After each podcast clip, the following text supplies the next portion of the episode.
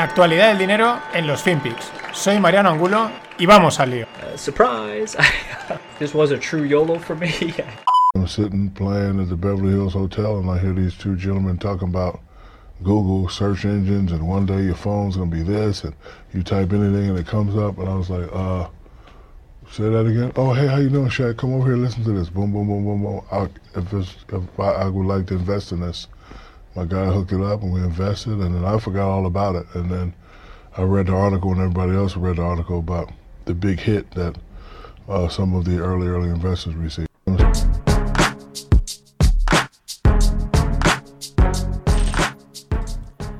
¿Qué tal, no financieros? Merece Shaquille O'Neal, este que veis era Shaq, merece música rapera, porque esto que hizo, y es un tío, es bastante chat, ¿no? Es bastante... Aquí estoy. Lo que está contando es que él fue un early investor en Google, al principio dice, me olvidé, y luego llegó ahí, pum, y había pegado el pelotazo. Dice que estaba mm, como en un hotel o no sé qué, y de repente había unos, hey, ven, Shaq, tienes que oír esto, ¿no? y yo quiero invertir. Es divertido porque me imagino a los tíos esperándole, ¿no? Es como pasaba por ahí, y ven un momento, ¿no? Y, pero la llevarían ahí acampando. Este tío tiene millones. Bueno, pero es que el tío tiene una cartera de inversión, se ve que dice que ha multiplicado su cartera por cuatro desde hace años, no, no en los últimos tiempos, gracias a, un pues a algunos consejos que le dio Jeff Bezos. Pero muy chat, muy chat, muy. Métele tal. Hombre, cuando tienes dinero, pues también es lo ventaja, ¿no? Le metes 2, 3, 4, 10 millones y, bueno, pues los transformas en, en una auténtica millonada. Vaya jugón, en toda regla. Bueno, vamos a los mercados porque están. Están, están ahí. ahí. Hay tema, no sabemos aún muy bien qué es lo que se está cociendo. Por partes. Había reunión de la OPEC que al final estaban ahí dudas, que iba a pasar, etcétera. Al final, ¡pum! Parece que lo que han dicho ha estado bien, porque el petróleo se ha disparado un 5%, pintaba que quería caer, pero un, 5% a los 64, una auténtica barbaridad. Los saudíes mm, han dado por finiquitada la revolución del shale gas americano y también dicen que esto del superciclo de las materias y de la inflación, pues que cuando, cuando lo vean se lo creerán, ¿no? Es un poco, oye, cuando eso me enviáis un correo y acudo. Que bueno, que son ahí un poco cautos.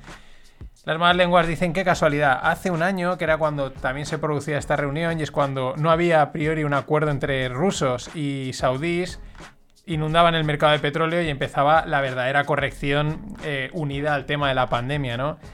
Y quizás es que era una jugada maestra para acabar con el shale gas un año después y volver a tomar el control. Quizás, ¿eh? Esto, rumores de estos que corren por Twitter, pero las cosas cuadran, ¿no? Y los mensajes también.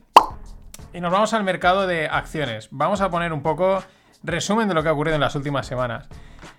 Esta no, la pasada. Martes, miércoles de la semana. Martes caía y rebotaba el SP500. Yo siempre que hago el mercado me refiero al SP500 porque es la referencia, pero... Y el resto le siguen, ¿no? Pues el martes caía, asustado, pero de repente al final acaba recuperándose diciendo aquí no ha pasado nada. El, miércoles volví a repuntar, estamos hablando de la semana pasada, repuntaba que parecía que era pues el típico susto que a veces da el SP500 que parece que se va a ir al pozo y nada.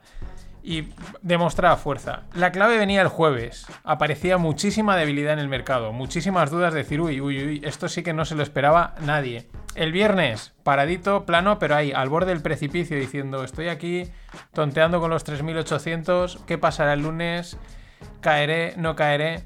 Bueno, eh, estos tres días lo que ha habido es pues para arriba y luego para abajo, ¿no? Digamos ahí un poco oscilando, mostrando en unos momentos fortaleza, mostrando en otros momentos debilidad. ¿Qué sucedía? Que hoy jueves salía a hablar G. Pau. Hay que llamarle así porque es también, este es más chat que ninguno. Jerome Powell, el de la Fed. ¿Qué es lo que antes de lo que ha dicho Jerome? Pues bueno, los mercados están enganchados. Los mercados, cuando quieren dinerito, pues ellos no se sientan a hablar con Powell. Lo que hacen es demostrarlo y pedirle, eh, decirlo, decirlo con acciones, ¿no? Estaban cayendo el. Los bonos estaban cayendo, que si la reflation trade, que si la inflación que viene. Eh, estaba en la caída de los bonos, subida de los yields, era. Los comentarios eran too far, too fast, estaban subiendo demasiado rápido. Y lo que se rumoreaba era si Powell iba a, lanzar la operación Twist. ¿Qué es la operación Twist? Pues meterle mano a la curva de tipos, es decir, comprar los bonos de largo plazo, por lo tanto, caen los sube el precio del bono, cae el tipo de interés, y vender los bonos de corto plazo, por lo tanto, caen los precios y suben los tipos de interés. Y entonces se twistea la curva, ¿no? De ahí el tema de twist. Y eso es lo que, digamos, esperaban. En pocas palabras, los mercados lo que esperaban es que Powell, pues, hiciese algo, ¿no? Tomar un poquito más de droga de la que queréis. Antes de ver lo que ha dicho Powell, están los, los, bancos centrales, ¿no? Lo que decían la Fed, el Banco Central Europeo. Ambigüedad de estos días, ambigüedad. Unos decían que, bueno, que no pasa nada, que tampoco hay que preocuparse demasiado, que, que la inflación aún no se le ve aparecer y bueno, que no pasa nada. Lo cual el mercado le, le acojona y dice, esto está mirando, mirando a otras. Otros miembros salían diciendo por ahí, diciendo que eso, que, que bueno, que sí, que too far, too fast, que habría que actuar, que habría que hacer algo, etcétera. ¿Y que ha salido Powell? Y pues mm, eso, que, que bueno, que la inflación aún tampoco parece que sí, se habla de que va a venir, como dice lo del, como decía el saudí, ¿no? Ya, pero que cuando empiece a aparecer, si eso le metemos, mmm, vamos, que no ha dicho, señores, voy a soltar la chequera, voy a empezar a comprar bonos, voy a intervenir aquí el mercado, etcétera. Y el mercado, pues lógicamente se lo ha tomado mal y ha empezado a corregir. Luego estaba, luego estaba eh, recuperando un poco, pero mmm, no le ha gustado porque ha sido un mensaje tibio, ¿no? No, no, no ha dicho ni sí ni no, ha sido como, parece incluso como que estaba un poco pasando. A todo esto, la gestora Odey se lanza, porque aquí tú te puedes lanzar. Yo no digo que no tengan sus métricas y sus análisis, pero no deja de ser curioso. Y dice que la inflación en Estados Unidos este año rondará entre el 10 y el 15%. Cágate lorito, como esto se cumpla, eh, no vamos a tener fallas, pero vamos a tener castillos artificiales seguro. Aún así, ya digo, pues yo también puedo decir que la inflación va a estar en un 5,7%, por ejemplo, ¿no? Porque estas veces a veces también estas cosas se lanzan cifras así, que no digo que no tengan sus cálculos econométricos, pero bueno, ves y acierta. Seguimos con toda la historia. ¿Qué es otra cosa que otro rumor? La Operation Twist, ¿no? Las narrativas estas, pero estas narrativas son serias, son importantes, porque mmm, lo que mueven son completamente eh, grandes masas de dinero en los mercados. El Tapper Tantrum. ¿Qué es el Tapper Tantrum? Pues traducido al castellano, una rabieta. Una rabieta fuerte que se coge el mercado por el tapering. ¿Qué es el tapering? Que la Fed deja de comprar. Deja de comprar bonos, ¿no? Reduce sus compras de bonos, eh, se retira un poquito y al mercado, como le gusta el jaco, pues mmm, se cabrea, se pilla un tantrum, ¿no? Un pique. Esto ya pasó en el 2013 y se hablaba, pues que si en el 2021, que si igual vuelve a pasar, la verdad es que tal y como está actuando eh, los bancos centrales, concretamente Powell, pues parece que están tibios, están como diciendo, bueno, pues igual pasamos un poquito de meter la mano. Eso igual esta noche cambian de idea y vuelven a comprar bonos. No lo sabemos. Y siguiendo con toda esta movida, porque es que está bastante hilada, el mercado repo. En el mercado repo siempre pasan cosas curiosas que o bien quedan en la anécdota o luego con el tiempo pues resulta que eran síntoma de algo. ¿Qué es el mercado repo? Pues el mercado de operaciones de compra, de recompra de, por, de corto plazo. Es decir, yo siempre lo pongo, vas a poner gasolina, no tienes pasta, y le dices a tu colega, déjame 10 pavos que mañana te los devuelvo, ¿no? Pues eso, ¿eh? déjame pasta que mañana, nada, te la doy rápido. Eso es el mercado repo a lo bestia, ¿no? Entre los bancos, en el overnight, en la noche, pues oye, para cubrir balances colaterales, historias de estas, pues oye, que necesito mmm, X millones, no sé qué, me, préstamelos, pequeñas, pequeñas tipos de interés y bueno, pues para, para, cubrir posiciones de estas de balances y de movidas co complicadas. Y ahí a veces pasan cosas interesantes, como lo que os voy a contar.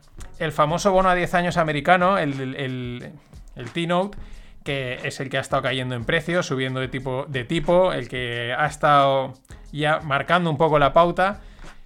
Eh, esta noche pasada se llegó a prestar a un menos 4%. Espera, ¿cómo? Sí, o sea, ha habido gente que ha prestado el bono en el mercado repo a cambio de dinero, ¿no? O sea, yo te doy el bono y me das el dinero. Y me pagas un 4%. ¿Por qué? La situación. ¿Por qué? Pues porque está tan vendido el bono en el mercado normal, está tan sumamente vendido que no hay papel. No hay papel, no hay. El bono en sí está vendido. Entonces, hay gente, hay alguien que por la razón que sea, ya digo, eh, cosas de estas de colaterales, balances, etcétera, cubrir ratios, overnight, lo que sea, necesitaba el papel. Necesitaba tener el papel para ajustar, pues eso, equilibrar estas movidas chungas. Y ha llegado a pagar un 4% por, por ese papel. Y alguien pues se ha sacado un 4% más luego lo que le da el, bono. estas cosas loquísimas que luego igual, ya digo, no pueden ser una anécdota o luego al tiempo resulta que aquello ya estaba indicando movidas más profundas.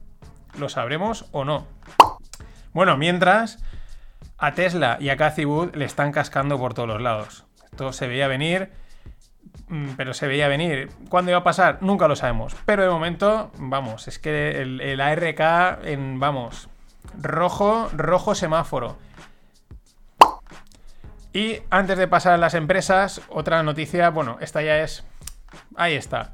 Entre, también, entre la anécdota, lo curioso y lo terrorífico. China hace obligatorio el test anal de COVID para las llegadas del extranjero. Esto es muy interesante, porque tú, yo me imagino que dices, a ver, yo quiero cerrar las fronteras, que aquí no entre nadie porque así me protejo. Pero si lo hago, pasado una fecha, pues me van a decir algo, van a decir, oye, tal, estamos en un, en un mundo globalizado, tal. Pues vale, pon un test anal y aquí no va a entrar nadie. ¿Quién va a ir a hacerse un test anal? Es como, es como cerrar las fronteras, entre comillas, de facto. Qué listos son los chinos. Bueno, y en el mundo de empresas, multiplataforma, podríamos decir. El mundo, el comercio online eh, se integran entre ellos y a ver quién vende más. Por ejemplo, Mango, la tienda española que tiene en todo el mundo, va a vender terceras marcas en su tienda online. Al final es aprovechar todo el tráfico eh, que tienes pues para monetizar más y también pues oye, viene bien a lo mejor otras marcas que no tienen ese tráfico pues están posicionados ahí al lado de tus prendas. Pero es que esto hemos visto algo parecido, lo comentaba con Walmart que está integrando otros vendedores. Eh, la FNAC hace algo parecido, más que otros productos, bueno, ya venden productos ellos mismos o dejan que otros tiendas de, electrodomésticos, de electrónica, también vendan. El corte inglés también hace esto mismo. Es una cosa que se está viendo más. El, bueno, yo tengo tráfico, pues te dejo estar aquí y me llevo una comisión. Es decir, eh, una especie de, podrían decir como Amazon o algo así, pero muy interesante. Y hablando de e-commerce, una empresa que probablemente muchos las conozcáis, pero otros no. Mercado Libre, Argentina. Un pepinaco. O sea, es una cosa bestial, enorme. Es un Amazon, podríamos decir. Eh, os dejo en la newsletter un- una, infografía con varios datos, pero a mí que uno de tantos, porque todos son cifras de no sé cuántos millones de transacciones, eh, miles de millones de no sé qué, ¿no? Pero 23 compras por segundo se producen en el Mercado Libre. Es una empresa que nació en el 2001, eh, son argentinos y salió al Nasdaq, al Nasdaq en 2007. Pues, a tener en cuenta. Y hablando de esta gente, de las grandes tecnológicas, Amazon. Amazon Fresh abre en Londres. Esto está al caer. ¿Qué es Amazon Fresh? Los supermercados de sin gente, ¿no? Sí, que tú entras allí, es todo prácticamente automatizado, te cobras solo, etcétera. Ya han puesto el pie en Europa, bueno, en la antigua, en lo que antes era Europa, porque estamos hablando de Londres. Y cambios importantes en Google. No va a rastrear a los usuarios cuando buscan en la web. Y va a, eliminar las cookies de terceras partes. Estos son importantes porque, claro, va a impactar en la industria de, la- de los anuncios. Hay muchas empresas, bueno, que traquean esas cookies y tal, y luego pues te permiten hacer publicidad y, y vender más, ¿no? Y parece que se lo van a cargar, se parece que se están tomando en serio, más en serio, la privacidad. Y esto va a tener bastante impacto. Mm, No sé si en Google, pero en las de fuera seguro. Vamos a ver esto cómo queda, porque es de aquí al 2022, estos procesos también son lentos. Y como estamos con las Big Tech, con las grandes, esta semana os dais cuenta, creo que no ha habido podcast que no haya hecho un gallo, acojonante. Bueno, Microsoft Mesh. Microsoft Mesh es una plataforma para una oficina virtual de realidad aumentada. Bueno, estos de Microsoft están metiéndose mucho en el tema con Microsoft Teams. Han sacado también una cosa que se llama Microsoft Viva, que es una plataforma también colaborativa, Microsoft Mesh. Y bueno, apostando por este mundo virtual colaborativo laboral, eh, que bueno, hay también algunas otras propuestas por ahí, como pueden ser las ferias virtuales, los eventos virtuales que están surgiendo al calor de la COVID. Pero bueno, es curioso porque últimamente empieza a haber cada vez más gente decir yo quiero volver a la oficina, vale, ya quiero volver a la oficina, estoy cansado de estar en casa, eh, otros que no quieren volver ni de coña y lo que sí que hay bastante quórum, por lo que yo he visto es que los eventos online son una mierda, claro. Es que lo que mola del evento no es el evento, no es el speech que va a dar la persona, lo que mola son las cervecitas y el picoteo de después. Y otro movimiento muy interesante en las grandes, Square la de, la de Jack Dorsey, el de Twitter, compra Tidal. Bueno, ha entrado en Tidal. ¿Qué es Tidal? Es un, un Spotify, ¿no? Y Jay-Z, Jay-Z, que no me ha salido la Z como toca, que es un rapero, tendrá un puesto en el board, en el consejo de administración de Square, un rapero acojonante. El acuerdo es de 297 millones en acciones y dinerito. ¿Quién solo para Jay-Z? No, porque Jay-Z junto con otros artistas como Coldplay, Rihanna, Daft Punk o Madonna compraron Tidal en el 2014 por 56 millones. Buen pelotazo han pegado. La idea de Tidal pues es más poder para los artistas, más calidad, contenido exclusivo. Igual alguno la conoce, pero bueno, está en cuanto a con distribución o llegar, digamos, está un poquito por detrás de, de Spotify, lógicamente.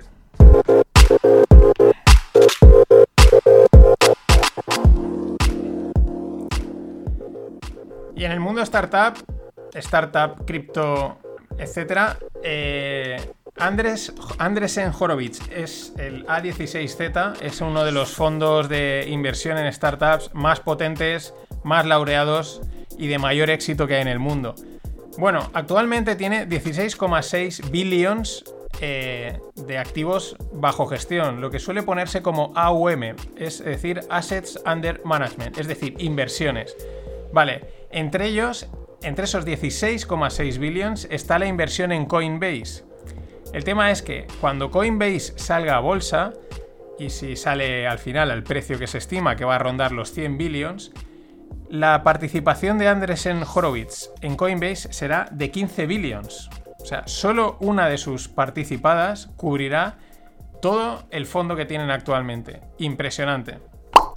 Más cosas. ¿Y quién se ha visto afectado por las palabras de Powell cuando caía el Nasdaq, el SP500, el... Mm, perdón, el Dow Jones, Bitcoin? Bitcoin también se ha visto afectado. El decoupling famoso, yo no lo veo. Cosas curiosas que pasan en el mercado cripto mm, que no anda tan lejos del mercado tradicional. Otro detalle de la convergencia que siempre os comento es Charles Schwab. ¿Qué es Charles Schwab? Charles Schwab es una empresa de, pues de trading, ¿no? De estas de brokeraje para hacer pues, interactive brokers de este estilo, que aquí no está, pero, pero bueno, para que la gente haga operaciones en bolsa y tal. Pues están explorando hacer el brokeraje de cripto. Mm, seguro que lo harán, es un gigante, es una empresa enorme y claro, pues más convergencia, ¿no? Al final, oye, ¿para qué me voy a ir a un exchange que están en unas islas Caimán, que a saber quién está manejando aquí, me voy a lo que conozco, que me da seguridad, etcétera? Más, más convergencia. Y nada, antes de cerrar, este fin de no hay rogle, problemas técnicos, lo tenía grabado, y pero no. Hubo un problema, así que no. La semana que viene no tengo entrevista cerrada, pero espero cerrarla en unos días. Eh, si no, el fin de pod va a ir de cripto, os hablaré de los swaps, porque es la clave, hay que entenderlos. Y nada, recordaros, estamos en, los 500 años de la vuelta de Magallanes al mundo y en el, 6 de marzo, es decir, dentro de un par de días, llegaban a Guam y se encontraban con el pueblo Chamorro. Pasadlo bien.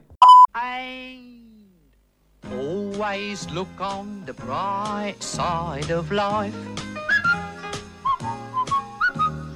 Always look on the light side of life.